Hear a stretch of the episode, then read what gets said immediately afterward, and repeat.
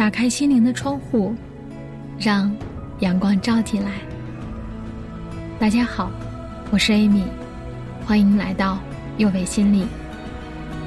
今天要和大家分享的是陪孩子顺利度过入园适应期第四讲的内容：父母的入园焦虑该如何破解？其实，在孩子入园初期，父母每天听着孩子的哭声离开，对父母来说确实是一种精神折磨。我们总有操不完的心。据我观察，第一次面对孩子入园时，很多父母其实比孩子还要焦虑。当然，你可以有这些焦虑的情绪，但是你也要及时的意识到自己的这种情绪，然后问一问自己。我应该怎么做才能减轻自己的焦虑和不安，以免把这种不良情绪传递给孩子呢？要破解父母的焦虑，第一招就是要学会放手。其实很多时候说孩子太黏妈妈，不是孩子离不开妈妈，更多的是妈妈心理上也离不开孩子，担心孩子离开了自己会做不好这个，做不好那个。下来呢，我就和大家分享，当我的孩子在上幼儿园的时候，我一些切身的感受。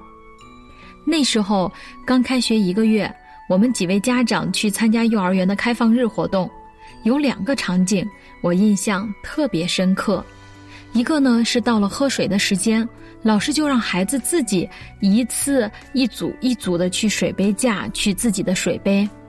家长都知道，幼儿园是根据号码来区分水杯的，那么多小方格被贴上了数字，一个格子对应一个水杯，别说孩子了，大人都有可能拿错，所以家长方阵就会立刻骚动起来。特别是当有孩子站在水杯架前迟疑的时候，有些家长就忍不住想上前帮孩子拿出来。但是生活老师都及时的制止了蠢蠢欲动的家长们。事后，老师现场给家长们解释：大家呢要相信孩子们的潜力，即使孩子不认识数字，我们呢也会引导孩子记住自己号码的样子。你的水杯号码像一个鸭子，你的号码像一个镰刀，还有你呢，你的水杯像一个小木棍加一个小鸡蛋。有的孩子呢也会自己想办法，他会根据特殊的位置去找，比如第一行第一个或者最后一个。还有的孩子呢会记住自己的水杯在某某某的旁边，他就会和这个小朋友一起去取。这些呢都是孩子们想的办法，你们呢要相信孩子有办法。即使有的孩子还是找不到他的水杯，那他还有最后一个技能，就是。主动寻求帮助，能主动找人帮助也是一项很重要的技能。我们家长要给孩子这样的机会，而不是时刻懂得孩子的困难，时刻为孩子扫平一切障碍。当老师说完这番话，我们不禁为孩子各种各样的办法感到惊叹，同时也感叹：真是到了幼儿园里，一件事可以用很多办法。都可以完成。还有一个场景呢，就是他们要户外活动了，孩子们需要在背上放一个吸汗毛巾。只见老师就给孩子们一人发了一条吸汗巾。眼疾手快的家长都已经走到孩子跟前，准备帮孩子放进去了，老师却说让孩子们自己来。其中呢，有一个年龄大的奶奶忍不住呢，就嘟囔起来。这老师也真会偷懒，这么小的孩子怎么能把毛巾放到自己背上呢？这个时候呢，只听老师说了一句“小火车”，孩子们就立马说“拉起来”，大家就迅速的排好了队。老师一声令下，我们垫好吸汗巾，火车就要开动了。只见孩子们齐刷刷的给自己前面那个人三下五除二就放好了吸汗巾。站到最后的那个老师给最后的那位小朋友放好以后，他们就整整齐齐的出门了。当我们看到这一幕的时候，不由得惊叹老师们太有办法了，原来事情还可以这么解决。就这样，一个在大家看来不可能的事情，团队协作很轻松就解决了。在孩子们的心中，只要有靠山，很多时候就难以学会独立，孩子们就容易养成一种依赖心理。对妈妈来说，放手即意味着和孩子进行心理上的断奶，与孩子心理上的断奶比生理上的断奶更加的困难。但是我们要相信，心理上的断奶和生理上的断奶一样，并不是斩断了母亲与孩子之间的情感链接，所以放手，孩子才能独立。该放手的时候放手，要相信孩子的潜力，懂得放手了，焦虑就会减少很多了。要破解父母的焦虑，第二招就是要学会和老师沟通。在这个问题上，我觉得大家可能困惑的有这样两点：第一，就是什么时候和老师沟通更合适一些呢？第二个，那就是怎么说老师既喜欢听，又能解决自己的问题。关于沟通的时间呢，我们不建议白天工作时间给老师发信息或者打电话，因为在工作期间，老师是不允许使用手机的。他们要时时刻刻的看着小朋友，不能分心。如果你有特别要紧的事，就给幼儿园的前台打电话，让前台给老师口头传达。不要紧的事情，我们给老师微信留言也是可以的。到中午午休或者下午离园以后的那段时间，老师也会回复部分信息。晚上八点以后也是一个可以和老师进行沟通的时间段。但是不能频繁，最好呢以语音通话的方式和老师说清楚，不要时间太长，因为这本来就是老师工作以外的时间。但是对于新入园的孩子，老师们会乐意付出的多一些。总之呢，一定要主动和老师沟通。如果老师没有及时回复，并不是不重视咱们孩子，可能真的是手头事情比较多。我们多问几次就可以。接下来就是用什么样的方式沟通了，理直气壮的指责和敢怒不敢言的小心翼翼都不提倡。我来说一个在幼儿园里经常会有的场景，我们在具体的实例中来讨论。事情呢是这样的，孩子放学后膝盖疼，妈妈看到孩子都蹭破了皮，红了一片，但是摔成这样，老师也没有和自己说。看来老师还不知道我的孩子摔了，妈妈心里肯定很生气，觉得没有照顾好自己的孩子。那这件事中，如果是你，你这个时候会怎么和老师说呢？我来分享一个我认为比较合适的方式。老师你好，我想麻烦你件事儿，我想提一个小小的要求，你明天在幼儿园能不能表扬一下我们孩子呢？他今天呀，在操场玩的时候摔倒了，腿都蹭破了皮，但是他没有哭。他说他当时看见老师在忙，就没有给老师说，自己就起来了。我希望呢，你能表扬一下他的勇敢，同时你也要告诉他，有事情要及时报告老师，老师呢会第一时间根据情况给你处理的。还是你们老师的话呢有作用？你们说一次呀，顶我们说十次呢。你看，在这段沟通中，没有一句指责的话，看似是在请求老师，其实是让老师知道孩子受伤的事情，同时呢，也让老师告知孩子摔跤后要找老师帮忙处理伤口，最后还不忘说出老师在孩子心目中的位置。如果老师第二天表扬了孩子，无疑又增加了孩子的自信，也肯定了他的勇敢。我想，聪明的老师一定会听出你的话外之音，同时还会感谢你的理解。所以，不是不让大家询问老师，而是要巧妙的问询。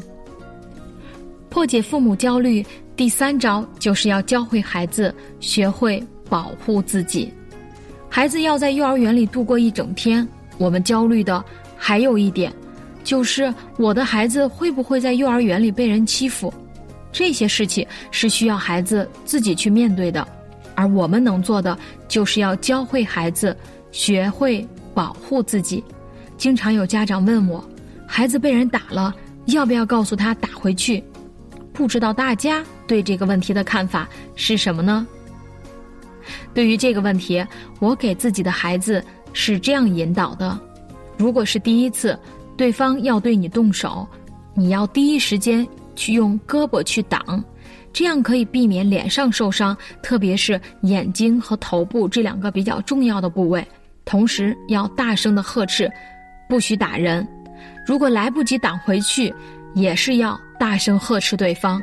这样做的好处是可以引起周围照顾者的注意。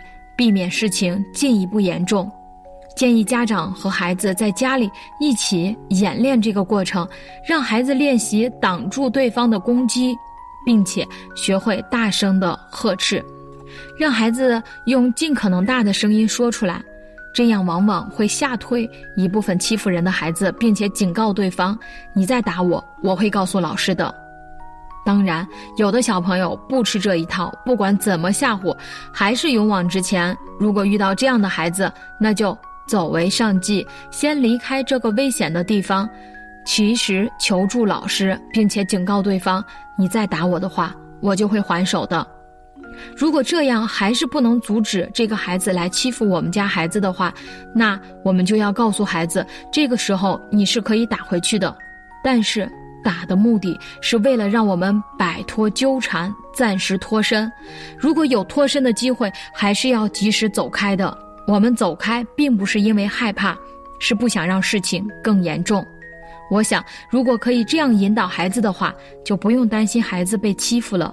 即使被欺负了，孩子也会想办法来应付的，而不是默默忍受着或者以暴制暴了。但是，孩子一开始可能还会有一些不敢。我们不能在这个时候说孩子没出息、软弱，既不利于孩子情绪的释放，也会打击孩子的自信和自尊。我们可以说，妈妈知道面对那种情况你会有一些害怕，被他欺负了你会很委屈。下次你可以尝试一下妈妈教给你的办法，好不好呢？告诉孩子怎么做，在他危急的时刻，这个办法就会在他脑海里闪现。所以，我们一定要教给孩子保护自己的方法。虽然无法完全排除所有的危险，但是至少能够把危险降到最低。孩子有了这方面的能力了，家长就会少一些担心了。破解父母焦虑的第四招，就是正确面对孩子之间的差异。我们都知道，世界上没有完全相同的两个人，孩子的我们总是有意无意的。和周围的孩子比身高、比体重、比出牙的时间、走路的早晚。等上到幼儿园的时候，我们会去比较孩子们之间适应期的长短，看着别的孩子可以高高兴兴和大人说再见，而自己的孩子还是哭哭啼啼不愿意进门；看着别人家的孩子可以顺利的背着唐诗三百首，可是自己的孩子还不能完整的表达自己的需求。看着别的孩子在画画、舞蹈、各种特长班里穿梭，可是自己的孩子还只是在院子里和小伙伴过家家。每每这些时候，我们就会担心孩子各项技能的发展会低于其他孩子，这好像就是在说我们没有把孩子照顾得很好。就是在这样不断比较的过程中，我们变得越来越焦虑，继而不自觉地去揠苗助长。就拿孩子和人打招呼这件事来说吧，看着别的孩子小嘴甜的，可是自己的孩子还是不喜欢主动和别人打招呼，家长就会一遍遍地催促孩子：“快快叫人呀！”还会当着孩子的面给对方说：“哎呀，我们这个孩子呀，可没有礼貌了。”通过说这样的话来缓解尴尬，殊不知。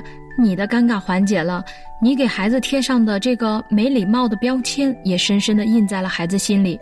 其实，对于主动和人打招呼这件事，我们可以建议孩子遇到熟悉的人要主动打招呼，这样会有意想不到的收获。你愿意尝试一下吗？然后在平日里带孩子出门的时候，我们大人先给孩子做好示范，一开始这样告诉孩子。这是张奶奶，我们要说张奶奶好。慢慢的，我们只要说前半句，这是某某某，我们要说。这个时候，适当的停顿一下，让孩子来补充。如果孩子还是不愿意说，我们自己补充完整就可以了。我相信，只要家长愿意坚持，从一开始的只是家长在说，孩子慢慢的会和你一起来说那句“张奶奶好”，一直到最后孩子主动打招呼，这都是需要我们耐心引导的。所以在面对孩子之间表现出来的差异时，我们首先要明确各个年龄段的孩子应该达到的技能标准，不要盲目的去和周围的孩子去比较。如果希望孩子在哪个方面表现得更优秀一些的话，那就需要多一些耐心的引导了。孩子虽然在入园与家长分离时哭声震天，非常痛苦。家长往往会以为孩子离开我们的时候哭得那么厉害，那他这一天都会在伤心中度过。我们要相信孩子的自我适应和调节能力，他们往往比我们想象的要坚强。往往等父母走了，孩子就会尝试跟着老师的节奏，尝试在老师的引导下做游戏，注意力就会被转移，可能到吃饭睡觉的时候又会想到妈妈而哭起来。但是我们要相信幼儿园老师有方法、有爱心和耐心。我们要放下那颗焦虑的心，和老师一起家园共育，帮助孩子慢慢适应这个过程。这里是幼为心理，我是 Amy。虽然我们只是心理学界的一棵小树苗，但是我们努力做到我们的最好，用真诚的态度。客观专业的方式，向每一个愿意关注我们的人，分享一切你想知道，而我们又恰好了解的心理学知识。请记得，不管你在哪里，世界和我陪伴着你。